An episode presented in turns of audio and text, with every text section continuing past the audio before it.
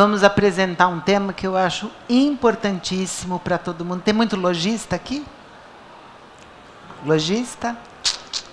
Bom, para lojista, não lojista, para confecção, para quem é da área de alguma forma, falar sobre gestão de compra e gestão de, de estoque para o varejo é uma coisa muito importante e é uma coisa que às vezes passa despercebido e que as pessoas não tem a dimensão de como isso pode ajudar e como isso faz a diferença num, numa empresa, numa loja, numa confecção, em qualquer lugar, ou mesmo para quem vende via Instagram ou via redes sociais. Para isso, eu vou chamar dois profissionais incríveis dessa área, que vão passar aqui um conteúdo muito bom de conhecimento, para depois a gente abrir para algumas perguntas. Quero chamar o Eduardo Ferreira Costa. Por favor, Eduardo.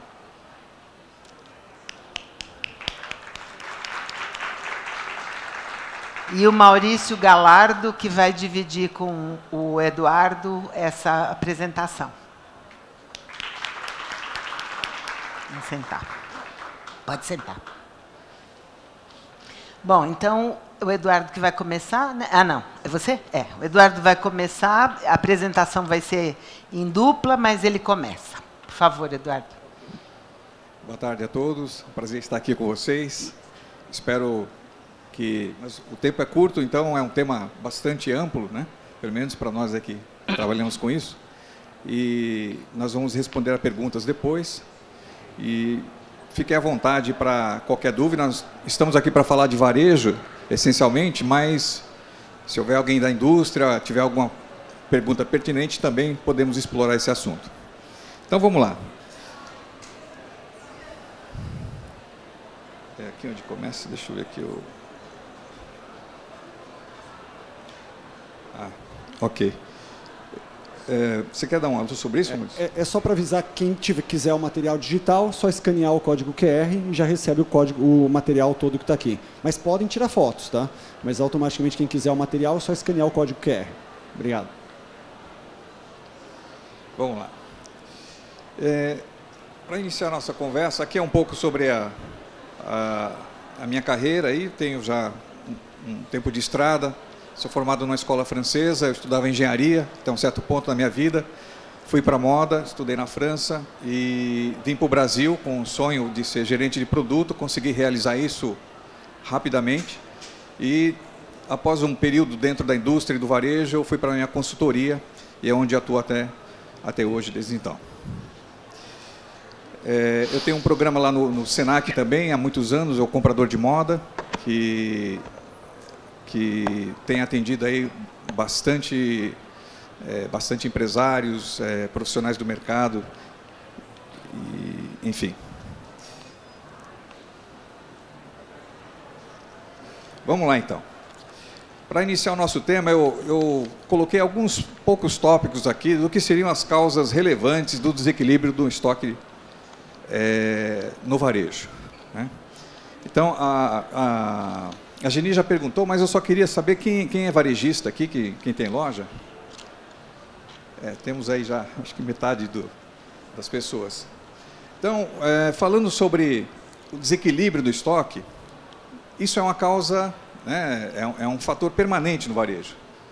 Se a gente olhar o universo da, do varejo, não só no Brasil, fora do Brasil, é, na grande, na pequena empresa, é, dificilmente você vai encontrar uma situação de equilíbrio de estoques é, o tempo todo. Na realidade, a grande, na maior parte do tempo, nós encontramos uma situação de desequilíbrio de estoques.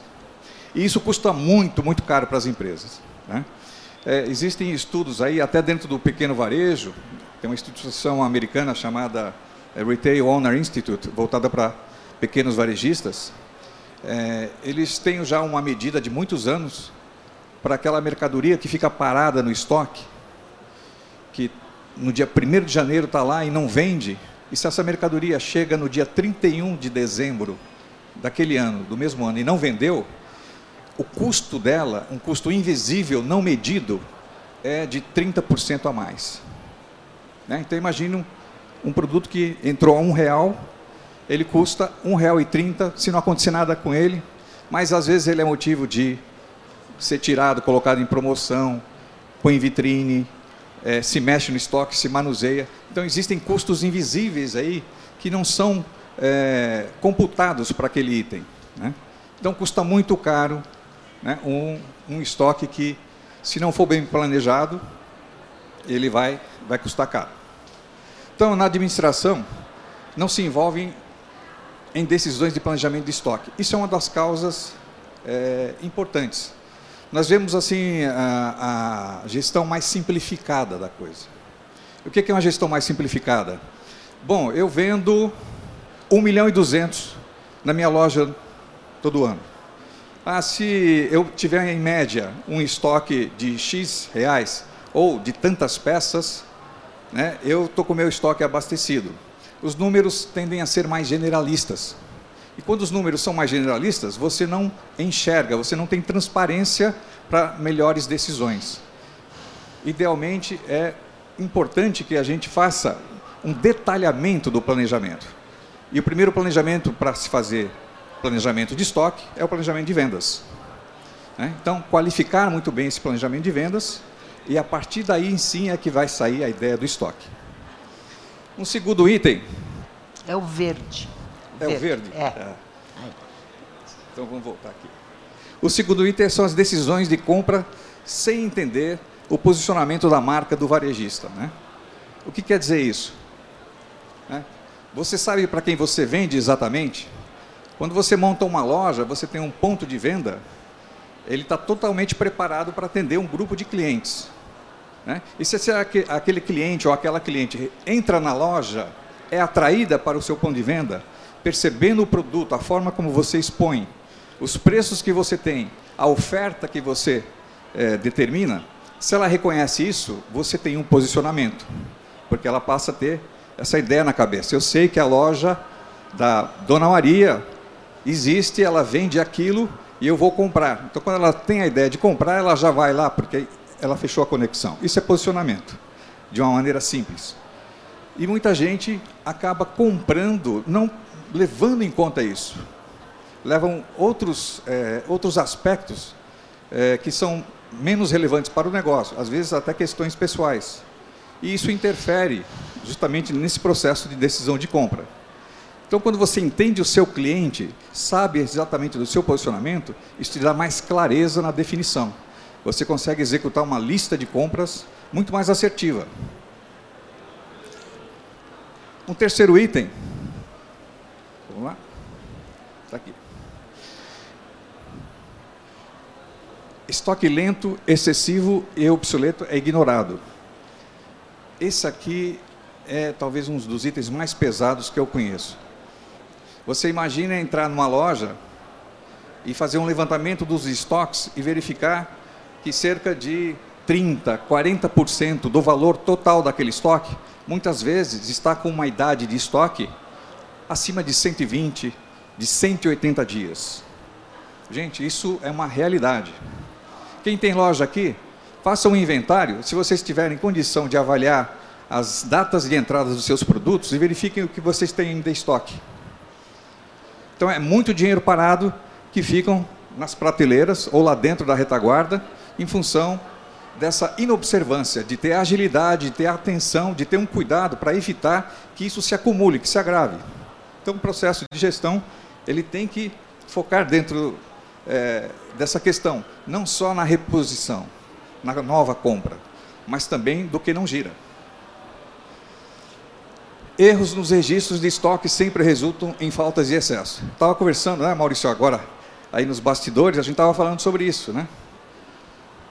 Ele deu, citou um exemplo, mercadoria está chegando, a, o funcionário já estava abrindo a caixa, já está vendendo para uma cliente na loja. Mas e os registros de entrada disso? Como é que ficam? Depois que não registrou e aconteceu, começa o desvio de inventário. E aí fica difícil você acreditar no teu sistema e fazer, fazer essa venda. Né? É, a própria venda, né? nós estamos falando aqui, acho que a maior parte é de varejo de lingerie, acredito eu, mas vocês imaginem né? a questão de tamanho e cor, copa de sutiã, é, na hora de você fazer o registro disso na saída da venda, né, o, há muito erro né, nesse tipo de operação. Se vende a referência, mas às vezes a cor e o tamanho são substituídos, às vezes só para dar um, uma leitura do preço e finalizar a etapa da venda. É certo que existe uma necessidade prática na, nas lojas de você ter agilidade de atendimento, mas não por isso vamos comprometer toda uma situação de informação de estoques. Né?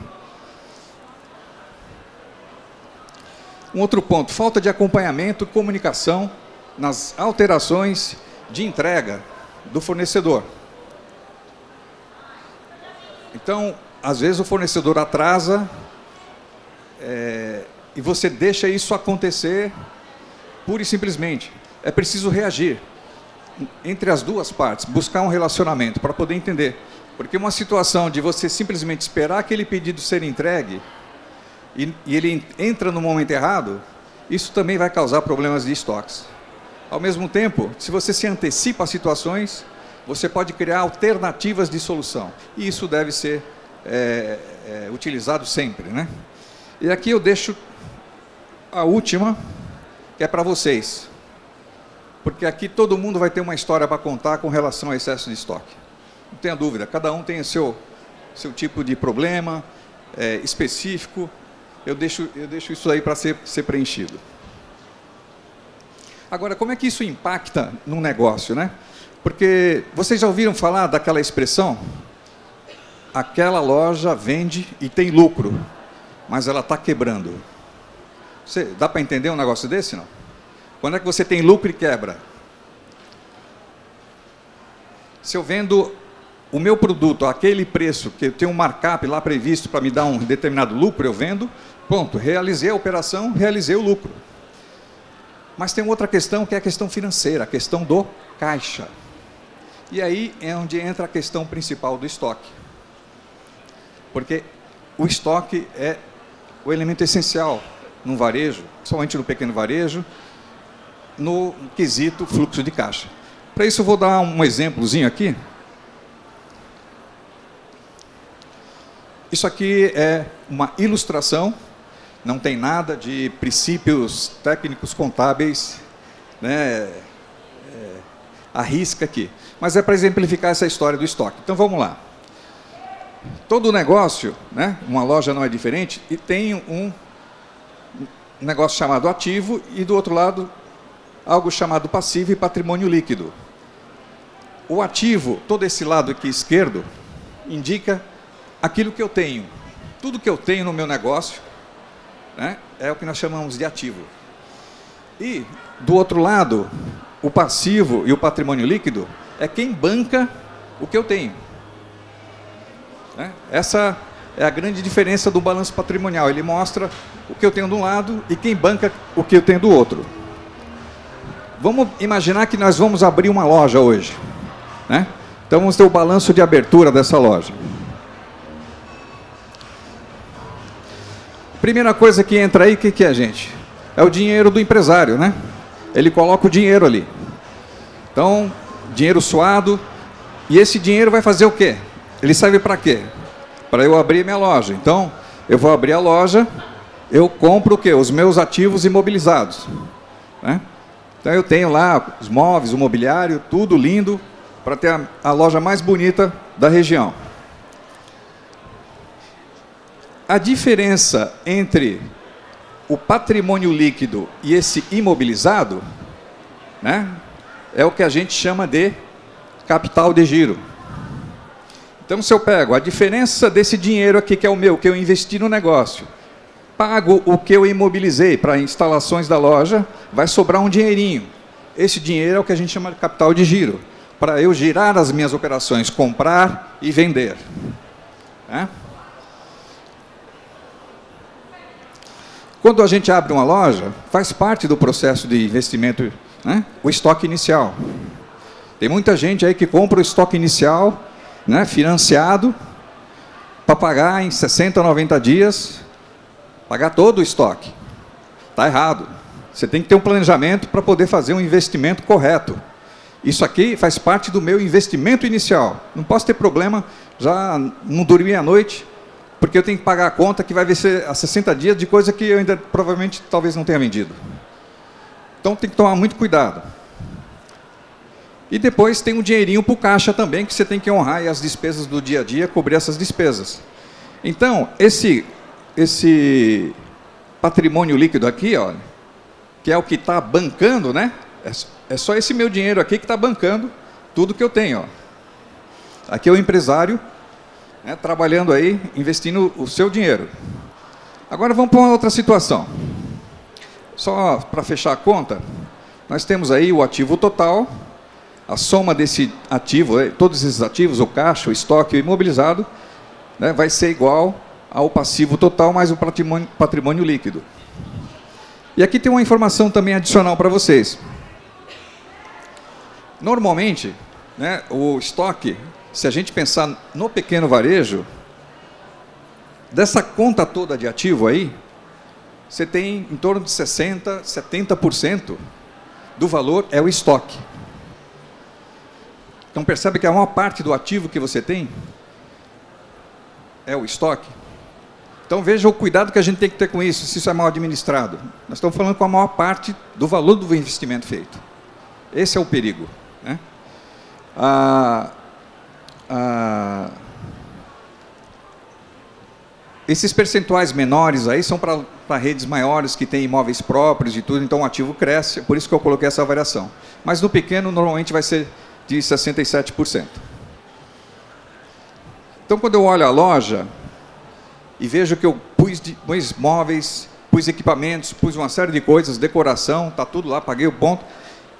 O que, que vai dar retorno para a loja, gente? Estoque. Qual é o único ativo que está aí dentro dessa conta que vai dar retorno? É o estoque. É ele que vende, é o produto que vende, é ele que traz a margem. Dando uma sequência aqui, então, Vamos para início da operação. No início da operação, eu estou lá, no ponto zero, e aí começo a vender. E quando eu começo a vender, o que acontece?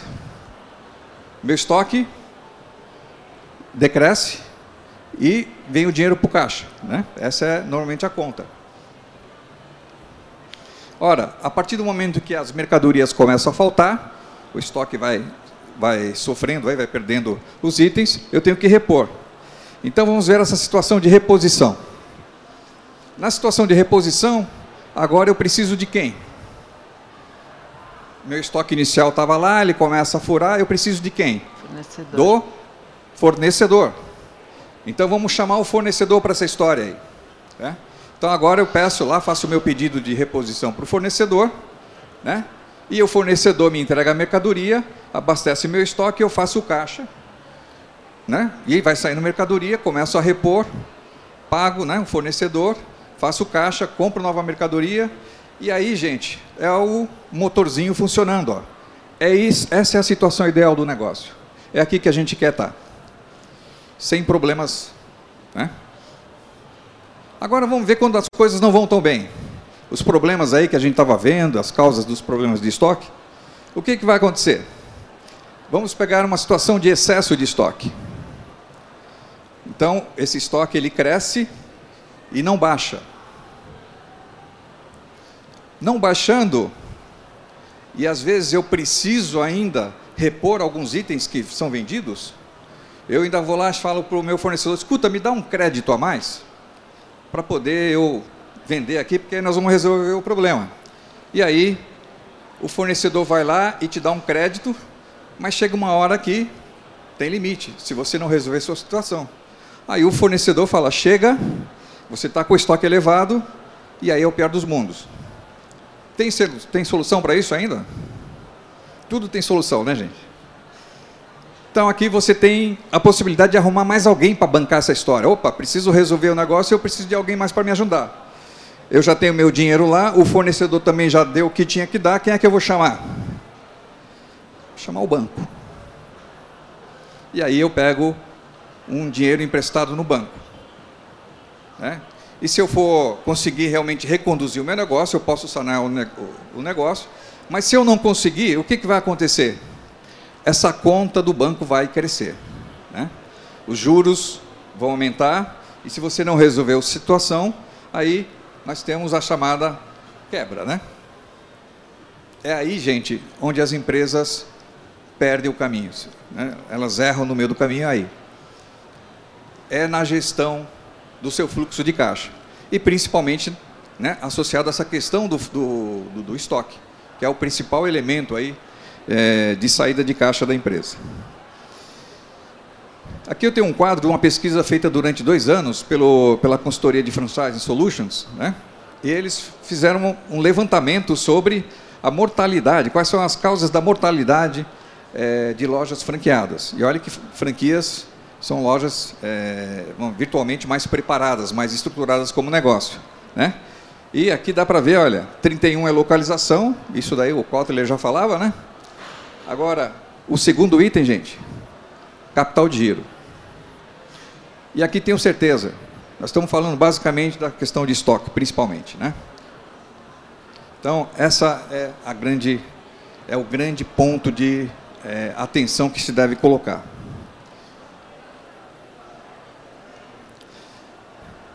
Quando vocês fazem a oferta de produtos, vocês fazem uma seleção de produtos para colocar na loja e vender para os clientes, né? normalmente você tem que ter uma oferta que cubra né, as necessidades dessa cliente. Olha, eu vou atender ela nesses quesitos, nesses itens e, e tudo mais. Mas, se eu tiver é, muito estoque, isso pode criar os problemas que a gente acabou de ver. Então, nós temos que buscar um certo equilíbrio entre o tamanho da oferta e o quanto eu estou disposto a pagar para atender a uma venda do meu cliente. Existe um limite para isso. Se eu quiser vender a 100%, eu vou ter o maior estoque do mundo, né? E mesmo assim, é, nem sempre isso é possível, porque às vezes a loja não tem condição física de atender, né? de capacidade. Mas, na verdade, o que a gente precisa é estabelecer um equilíbrio entre o que eu ofereço, qual o tamanho do meu estoque e qual é o nível de serviço, ou seja, o, qual a, o nível de disponibilidade de produtos que eu tenho para ela, para minha cliente ou para o meu cliente. Existe este ponto de equilíbrio é onde o negócio vai rodar naquela condição que eu falei do motorzinho. Porque senão também, como negócio, como investimento, eu posso investir muito estoque e mesmo tendo uma venda bem positiva, é, a, a, essa geração dessa venda não é suficiente para retornar o investimento que eu mantenho dentro do negócio. Então isso tem que acabar num ponto de equilíbrio. É o que a gente chama desse trade-off aí. Né? Vai custar sempre mais caro para eu ter níveis de serviço mais elevados. E para isso, né, o que a gente tem que pensar, principalmente, é na questão de como eu faço a minha seleção de produtos. Né? E aí, pense na loja em pequenos negócios. Quais são os grupos principais de produtos? Quais são os seus best-sellers? Né? Onde é que realmente é importante eu ter, onde é menos importante e onde não é nada importante. A partir dessas definições, a gente começa a construir né, qual é o tamanho dessa oferta e controlar este tamanho de oferta continuamente.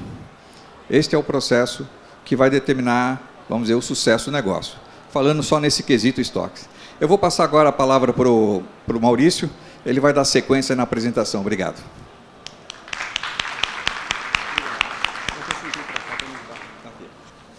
Vamos lá. Uh, complementando, parabéns Eduardo, acho que legal, tem pontos aí bem interessantes. E eu vou tentar complementar, eu acho que assim, colocando aqui a visão que o Eduardo trouxe, uma visão até financeira também, porque eu acho que quando a, empresa quebra ou ela tem problemas, a questão financeira que morre, né? E a gente brinca que uh, os negócios, infelizmente, eles uh, muita gente monta seus negócios por paixão monta seus negócios porque gosta do produto, porque gosta do que vai fazer, ou porque idealiza trabalhar com aquilo. Mas normalmente os problemas acabam acontecendo na parte financeira. Então, por isso esse casamento e a gestão de estoque no negócio de vocês é o que muitas vezes acaba sendo a, vamos colocar assim, a definição, o ponto entre ficar vivo ou não. E para isso eu fiz o seguinte aqui, eu peguei e separei algumas coisas. Primeiro só me apresentar, eu sou o Maurício Galhardo. Uh, eu trabalho muito voltado a franquias e redes de negócios e acabo ensinando, trabalhando com empresários. Então, aqui especificamente, quem é varejista, loja de pequeno uh, uh, porte, né, é, é, normalmente esse é o público com quem eu lido, com quem eu trabalho dia a dia, falando justamente sobre a parte de gestão financeira e a gestão de estoque. Como fazer pedido, como chegar lá, se eu tenho uma data certa para poder fazer o meu showroom, como alguns falam, né, como fazer esse pedido, como me programar para isso. Mas não só isso, como eu trabalhar no dia a dia para facilitar essa compra também. Então, é um pouco desse que a gente vai trazer um pouco do dia a dia também. Bora lá.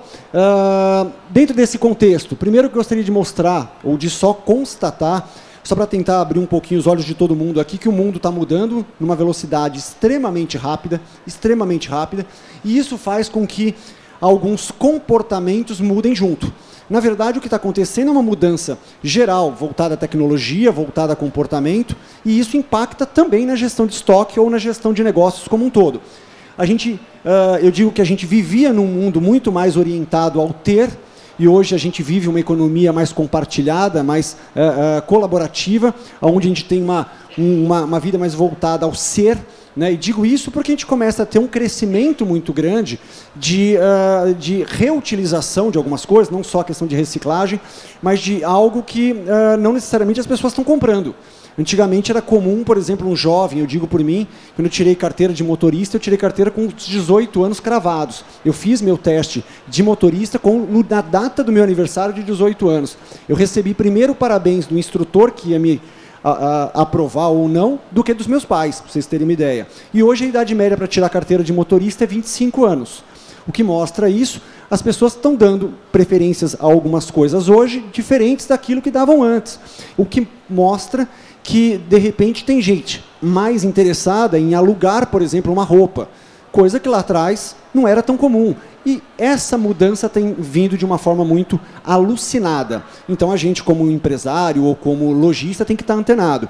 Não é só isso. Eu acho que aquela coisa do, do compartilhamento, do nós ganhamos, uh, do ouvir liderar. Hoje a gente não fala muito como chefe. E eu digo isso como empresário que sou também, tenho minha empresa de consultoria. Tenho uma funcionária lá que tem seus 20 e poucos anos. E eu brinco que assim, ela me ensina demais. Eu é que tenho que ter paciência para ouvir porque do jeito que eu sou e da metodologia ou da mentalidade que eu tive como geração X, era uma coisa muito de resultado, resultado, resultado, tem que dar lucro. E eu vejo que de vez em quando tem coisas inovadoras que se eu não estiver atento, eu vou perder. Então, esse conflito vai acontecer e a gente tem que estar antenado até para quem toca a loja aqui entender essa visão junto a seus vendedores. E isso é um ponto que eu acho extremamente importante dentro do varejo hoje. Talvez a gente tenha que estar mais aberto a ouvir.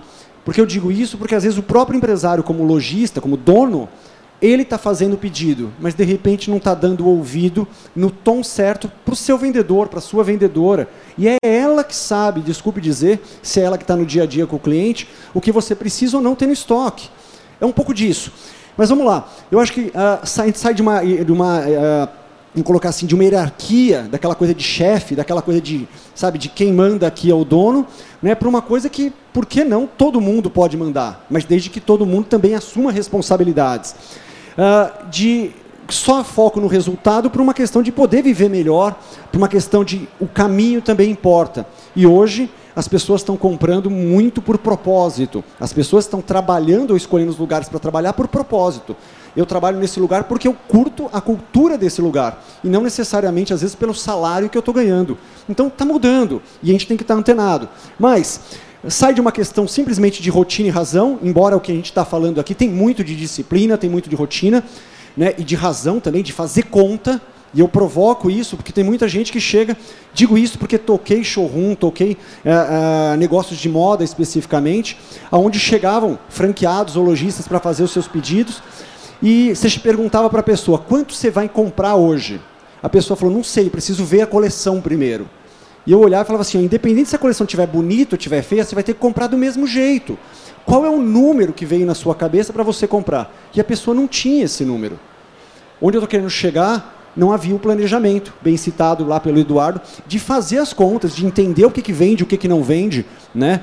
coisas desse tipo. E foco em produto, sim, sempre vai ter de entender produto, mas entender as necessidades das pessoas. Coisa que eu estava conversando com a Geni ali nos bastidores também. Né? Entender, porque as necessidades têm mudado rapidamente, até para poder ter o produto certo. Qual é o grande ponto aqui? eu tenho uma frase que eu gosto de utilizar, inclusive ela está num dos livros meus, que eu cito que os comportamentos da pessoa física tendem a ser repetidos na pessoa jurídica. Eu quero dizer que a gente, antes de empresário, a gente é ser humano. E a gente tem certos comportamentos. E uma vez que eu assumo a direção ou assumo um negócio para poder tocar, eu tendo a levar esses comportamentos para dentro do meu negócio. E uma vez que eu sou líder, uma vez que eu sou chefe, pode chamar do jeito que for, eu tendo a replicar esses comportamentos junto aos meus funcionários. Onde eu estou querendo chegar? Se eu não sou uma pessoa muito cautelosa ou disciplinada, por exemplo, para fazer uh, os controle, controle de finanças pessoais, por exemplo, é bem provável que eu tenha dificuldade de fazer o controle de finanças da empresa também. E assim por diante. Esse ponto é importante, porque aí eu já estou linkando um pouquinho de pessoas. E eu acho que nessa gestão de estoque a gente vai ter que mexer muito com gente, além de mexer com planilha e cálculo. Tá bom? Bora lá? Uh, eu citei aqui para vocês, e eu faço como se fosse um roteirinho para a gente poder criar a discussão aqui, e eu digo que tem sete passos extremamente importantes. Primeiro deles, eu, eu que é o, o exemplo que eu estava conversando com o Eduardo também lá atrás, que é a questão do recebimento de produto por mais que seja um negócio de processo, pô, chegou da transportadora, é minha caixa, eu tenho que contar o um número de caixas. Aí eu tenho que, num determinado momento, abrir a caixa, ver se a nota fiscal bate com os produtos que estão lá dentro, escanear os produtos, se tem código de barra, logicamente, ou se não tiver, fazer a conferência se a grade veio correta, se a cor veio correta, se me mandaram um produto de fato que eu comprei, que está no meu pedido. Pode parecer extremamente básico isso. Mas infelizmente a gente roda aí o Brasil e a gente vê cada coisa que é assustadora. Coisa do tipo, o vendedor está atendendo, chega o cara da transportadora lá com as caixas, fala assim, tem mercadoria para entregar aqui. Da onde que é? Ah, de tal marca. Ah, quantas caixas são? Oito. Joga aí. Aí joga aí, assina o canhoto da nota e tchau a transportadora. E depois você vai descobrir se o que ele te entregou é a sua caixa. Depois ele vai, você vai descobrir se o que tem dentro da caixa é aquilo que você comprou. Parece básico, mas eu estou dizendo que gestão de estoque começa por aí. Começa com coisa básica, com coisa simples, que não necessariamente é o dono que vai ter que fazer. Mas ele vai ter que estar tá acompanhando, porque quem vai estar tá fazendo é o vendedor, quem vai estar tá fazendo é o estoquista, quem vai estar fazendo é a pessoa que está lá na sua loja, na sua operação, cuidando. Quem tem uma confecção aqui é a mesma coisa. Pô, comprei tecido, pô, comprei aviamento. Chegou, antes de tudo, calma aí, deixa eu ver, deixa eu controlar, deixa eu acompanhar. Tem que ter esse processinho. Segundo ponto importante, reabastecimento de loja. Pode parecer besteira, mas eu vejo gente perder venda porque o produto ficou no estoque. Digo isso porque às vezes você vai numa loja e pede um determinado produto e o vendedor ou a vendedora fala o seguinte: vou ver se tem no estoque. Se vai ver se tem no estoque, ótimo. Porque às vezes a pessoa não está com muita vontade de ver se tem no estoque, porque tem que subir uma escadinha, ou porque sei lá o que, que tem no estoque. Eu brinco que deve ter um oráculo lá que as pessoas vão e não voltam mais dentro da loja. Não sei se já aconteceu com isso. Eu, por exemplo, compro sapatos, sapatênis, gosto disso, e às vezes eu vou numa loja comprar e falo, eu quero o mesmo sapatênis que eu comprei o ano passado, porque esse é confortável e esse eu gosto.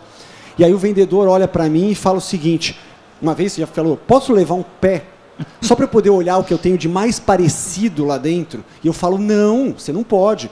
Porque se você for lá dentro, você não volta nunca mais. E eu digo por mim, quantas vezes eu já não abandonei a loja porque o vendedor foi buscar alguma coisa e não voltou.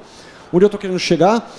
Reabastecimento de loja. Criar uma cultura dentro dos nossos negócios, no momento de que, assim, pô, vendi o produto X para ele ali. Acabei de vender esse produto, na hora que eu tiver algum tempinho livre, já marca ali, tem um tempo livre, já corro no estoque e já pego lá o produto e já trago de novo aqui para baixo ou aqui para frente. Porque esse produto não vai ser vendido se ele não foi ofertado ou se o cliente não souber que você tem na loja. Parece básico. Estou falando de vendas agora, nem de gestão de estoque, mas impacta tudo na gestão de estoque. Porque senão, se esse produto não for ofertado, ele vai ficar lá no final do estoque, e depois você vai descobrir no final do dia que se ele tivesse ali na sua vitrine ou do lado do seu balcão, talvez você tivesse vendido. Mas Uh, outro ponto que acho que é relevante aqui é a organização do espaço. Quem dedica um tempo com a sua equipe para organizar seu estoque. E quando eu falo para organizar seu estoque, é porque, dependendo da movimentação que você tem, tem certas prateleiras que esvaziam e zeram.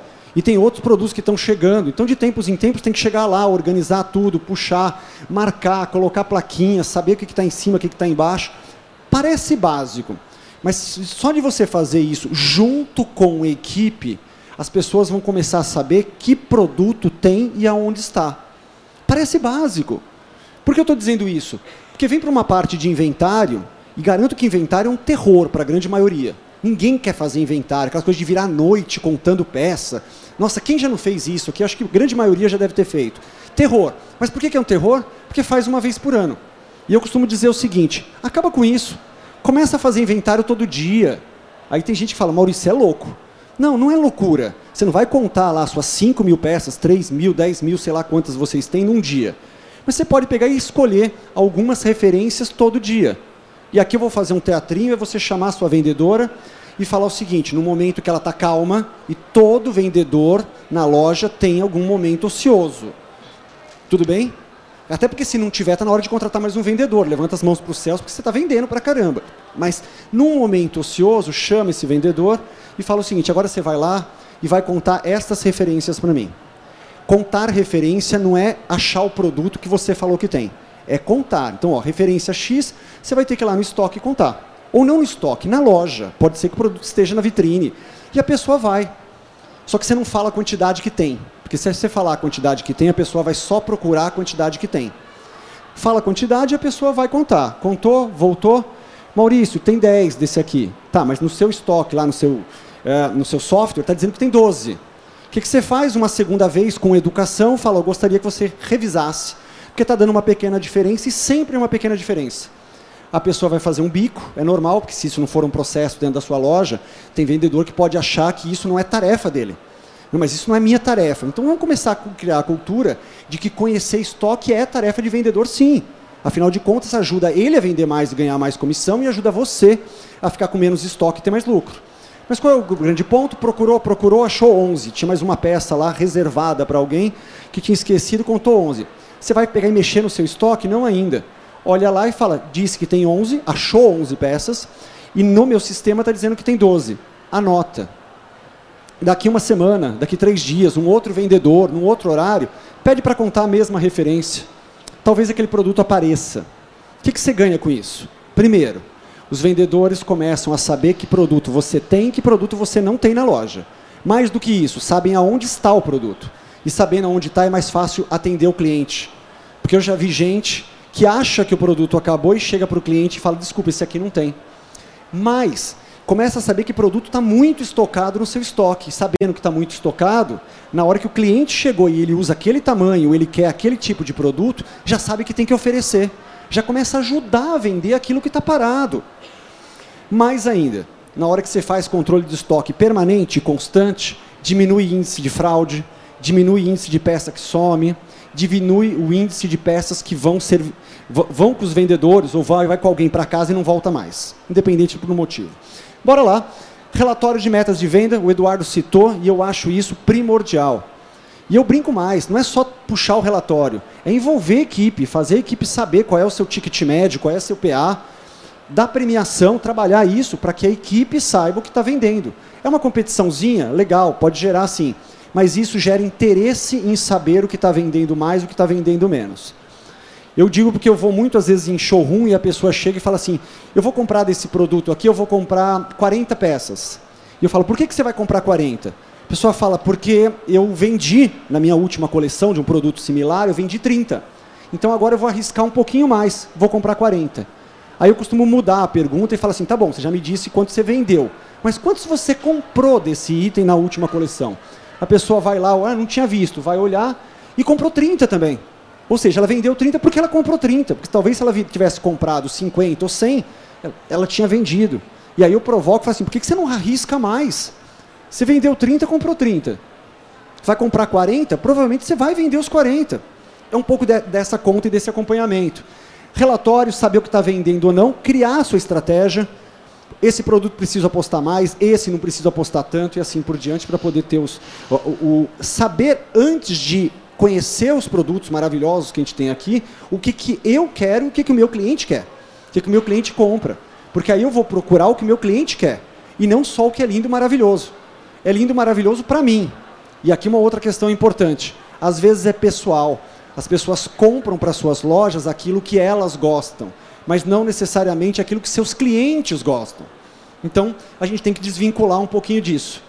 Provocação, já fechando aqui minha parte, eh, me antecipando aqui, eu fui comprar um tênis, eu gosto de fazer corrida, e aí eu entro numa loja de tênis, estou pegando exemplos quaisquer, chego na loja de tênis, o rapaz olha para mim, e aí eu falo assim, eu queria o tênis X. E eu já sei qual é o tênis X que eu quero. Porque eu só uso aquela marca, eu já sei qual é o modelo, eu, eu corro, eu faço isso há 10, 15 anos, então eu sei qual é o tênis que para mim eu me adapto melhor. Aí ele olhou para minha cara e falou o seguinte: Xiii! Falei, qual o problema? Ele falou: esse só sobrou do amarelo. Aí eu pensei e falei assim: como assim só sobrou do amarelo? Ele falou: o azul você já deve te conhecer. Eu falei: conheço o azul, é o mais bonito, pelo menos é um lindíssimo. Ele falou: o azul acaba rapidinho. O vermelho, então, fica um pouco mais. Não é todo mundo que ousa usar o vermelho, mas o amarelo, você conhece o amarelo novo? Eu falei: não, não conheço o amarelo. É lançaram esse ano. Ficou feio, viu? Isso o vendedor me falou. Eu falei, ó, eu não conheço o amarelo, então só por curiosidade, você tem como pegar um para mim? Ele falou, já vou antecipar, você não vai gostar, tá berrante. eu falei, olha, eu uso 41, traz um para mim. Aí ele foi e trouxe, realmente era berrante. Realmente, no meu ponto de vista, também concordo com ele, não era dos mais bonitos. Mas posso dizer, é o que ele tem. E eu cheguei lá pedindo aquele produto. Por que, ele não abordou diferente? Ele podia dizer o seguinte: esse produto é maravilhoso. Nossa, é impressionante. Chega na loja e vai. O azul já acabou, o vermelho já acabou. Temos do amarelo ainda. Vou trazer para você. Não é todo mundo que gosta, mas posso dizer, para quem corre à noite, é fantástico. Sei lá, a abordagem poderia ter sido diferente. E por que, que o amarelo vai sobrar no estoque dele? Porque ele não gosta. Então, ele não gostando, não adianta o dono da loja comprar, não adianta o cara repor. Ele não gosta, ele não vai vender. Para pensar.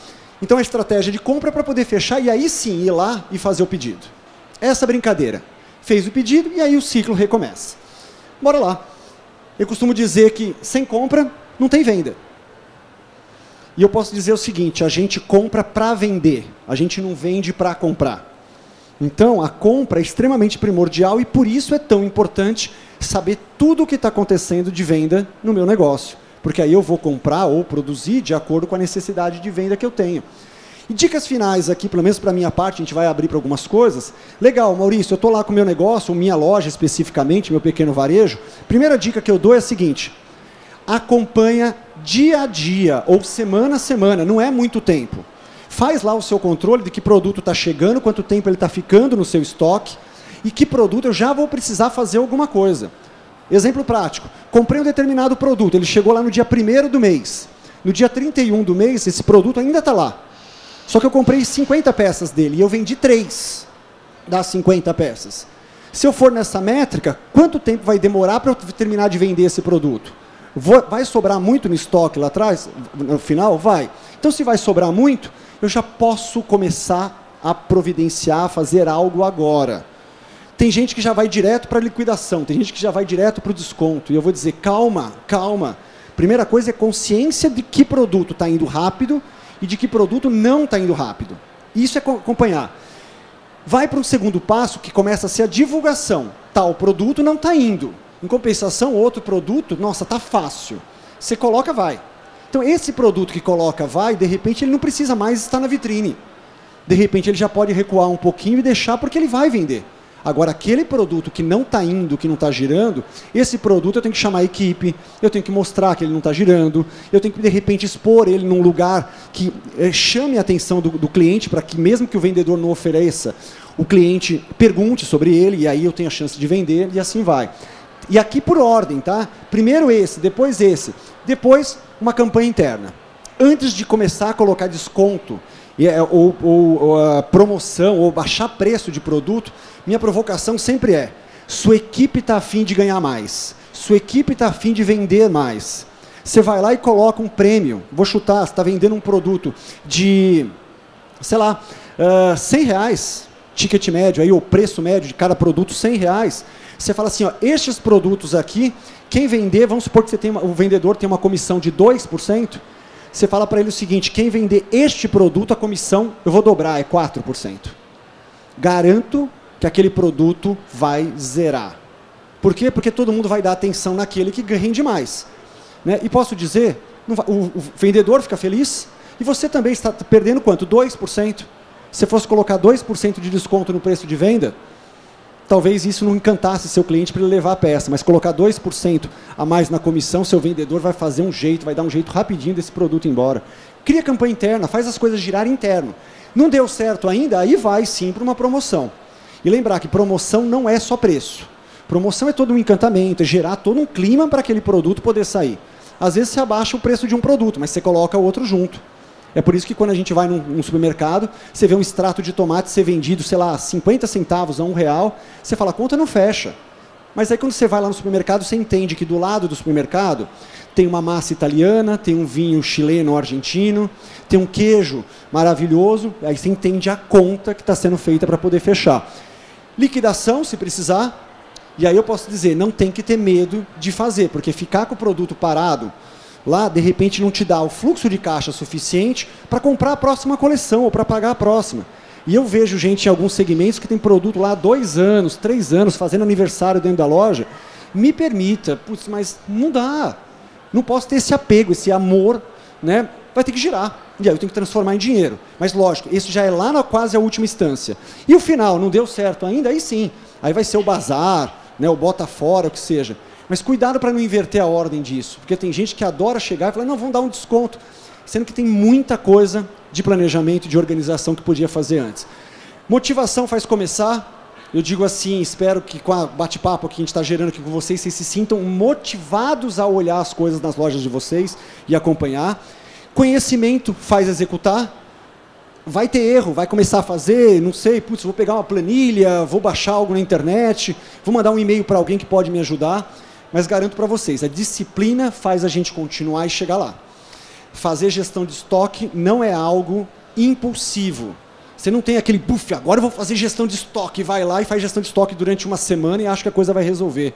Gestão de estoque é todo ano, gestão de estoque é todo mês, gestão de estoque é toda semana, gestão de estoque é todo dia.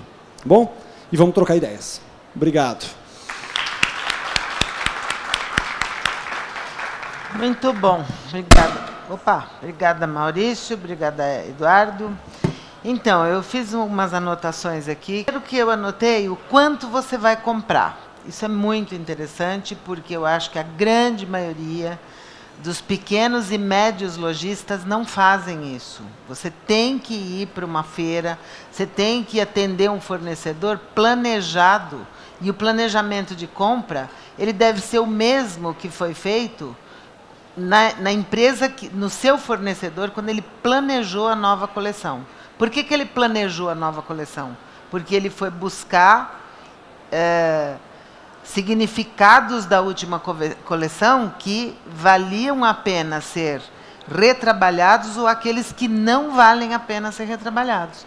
Então, eu acho que a, a, o quanto comprar é uma, é uma posição muito, muito, muito importante. Então, eu queria que vocês ainda falasse um pouquinho mais, com mais esmiuçasse um pouco mais.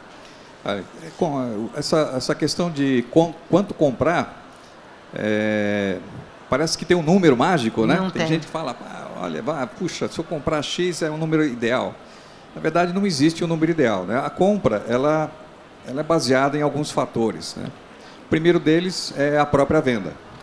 Tem o parâmetro da venda, é o parâmetro base para eu definir essa compra.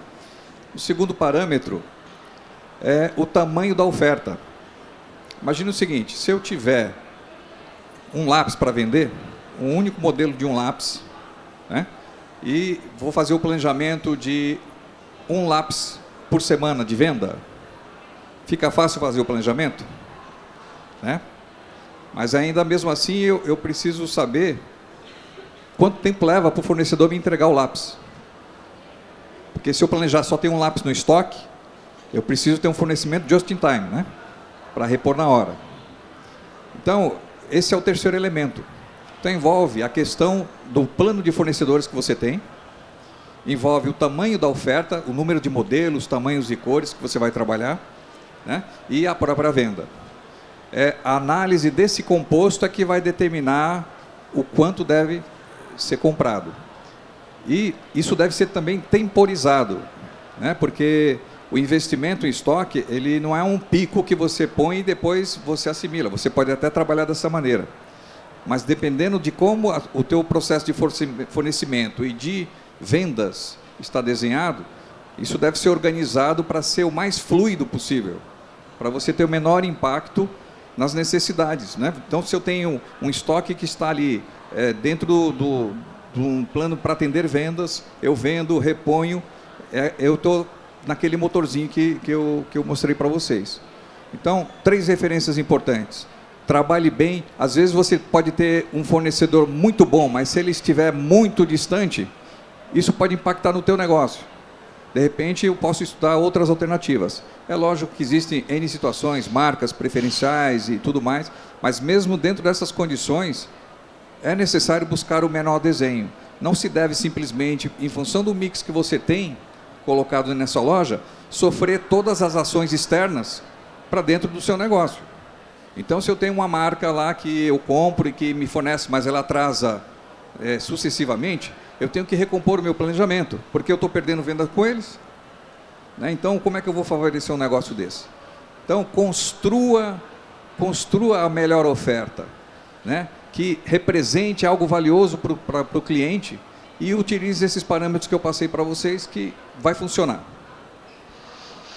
Quer Posso falar? complementar? Eu adorei, eu acho que é bem por aí mesmo. E eu acho que, uma, pelo menos, uma, muito do que eu vejo no varejo de gente fazendo, a, a intenção é boa, mas acaba sendo um grande erro. As pessoas acabam focando muito na qualidade, na variedade do que elas querem repor ou ter, e esquecem do grande número. Né? E eu, eu faço a provocação que o passo seria primeiro definir o número da minha compra, que é bem do que a gente falou. Em cima do número, eu vou definir, eu vou dividir esse número em, em segmento do que eu vendo, por exemplo, na minha loja.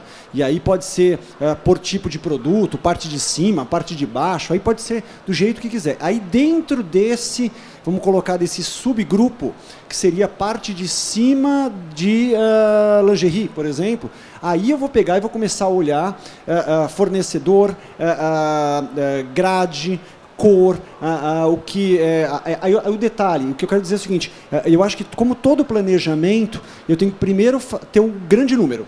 Né? E eu, eu, sempre provoco com, com, alunos ou com colegas que eu tenho franqueados ou lojistas, até multimarca também, qual o número? Qual o número? Né? Porque a pessoa está num, num, num evento, ou ela está num showroom, ou ela está numa feira, ela tem que ter o número, que é aquele número grandioso. O problema é que muitas vezes, até por, pela, pela variedade linda das coisas que a gente tem, a pessoa vem com o número e às vezes aquele primeiro que me atende, me atende tão bem que eu uso 40% da cota que eu tinha desenhado. Aí chega o segundo, me atende com mais 40%.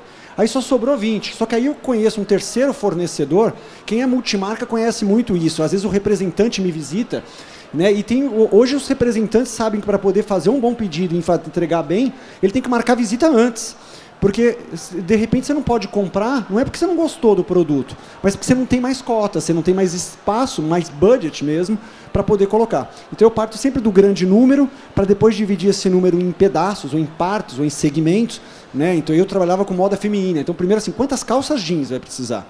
Né? Ou quanto em calça jeans? Não, eu preciso gastar 100 mil reais em calça jeans nessa coleção. Então pronto, legal. E aí depois eu ia dividindo. Calça jeans com cavalo mais alto, mais baixo, escova, e aí assim vai por diante. Sim. Acho ótimo que foi falado e eu gostaria de fazer uma colocação. Isso está muito ligado ao famoso mix de produto. O mix de produto tem, é fundamental para você fazer dentro de uma loja onde você tem um budget, onde você não pode ultrapassar, você tem que ficar ali e você estar atento a novidades, porque se você a cada estação não tiver também uma pincelada de novos fornecedores ou algumas novidades dentro do seu negócio, você vai ficar aquele varejo tradicional que tem a qualidade, mas está sempre o mesmo fornecedor, e isso demanda tempo, demanda um exercício, porque dá trabalho, às vezes o lojista é meio sozinho para fazer tudo. Então, ele tem que, infelizmente, encontrar tempo para isso. Né? Porque quando vocês falaram, eu vou falar tudo o que eu pensei, depois vocês podem encerrar. Quando vocês falaram no posicionamento da marca, eu, eu coloquei o seguinte. Dentro disso do mix de produto, na minha opinião, tem o posicionamento da marca, ou seja, o posicionamento do varejo de vocês, na cidade de vocês, no bairro, na loja, na, na, na rua, ou eventualmente até na região, que tem varejos em, no interior, por exemplo, que são referências de uma região, certo? E um produto assertivo, que também não adianta eu fazer um mix de produto bem organizado, bem planejado, parte de cima, parte de baixo, renda, não renda, básico, não básico, é, para um consumidor mais sênior, um consumidor mais jovem, se eu não tiver os produtos assertivos. Porque o segredo da venda de uma coleção, seja do seu fornecedor, seja de vocês mesmos, é o acerto da coleção. Coleção acertada e adequada é 99% de sucesso garantido. Tá bom, gente, acho que cumprimos aí o nosso horário, é, informações importantíssimas do Maurício Galardo e do Eduardo, que foram realmente muito importantes. Espero que vocês tenham gostado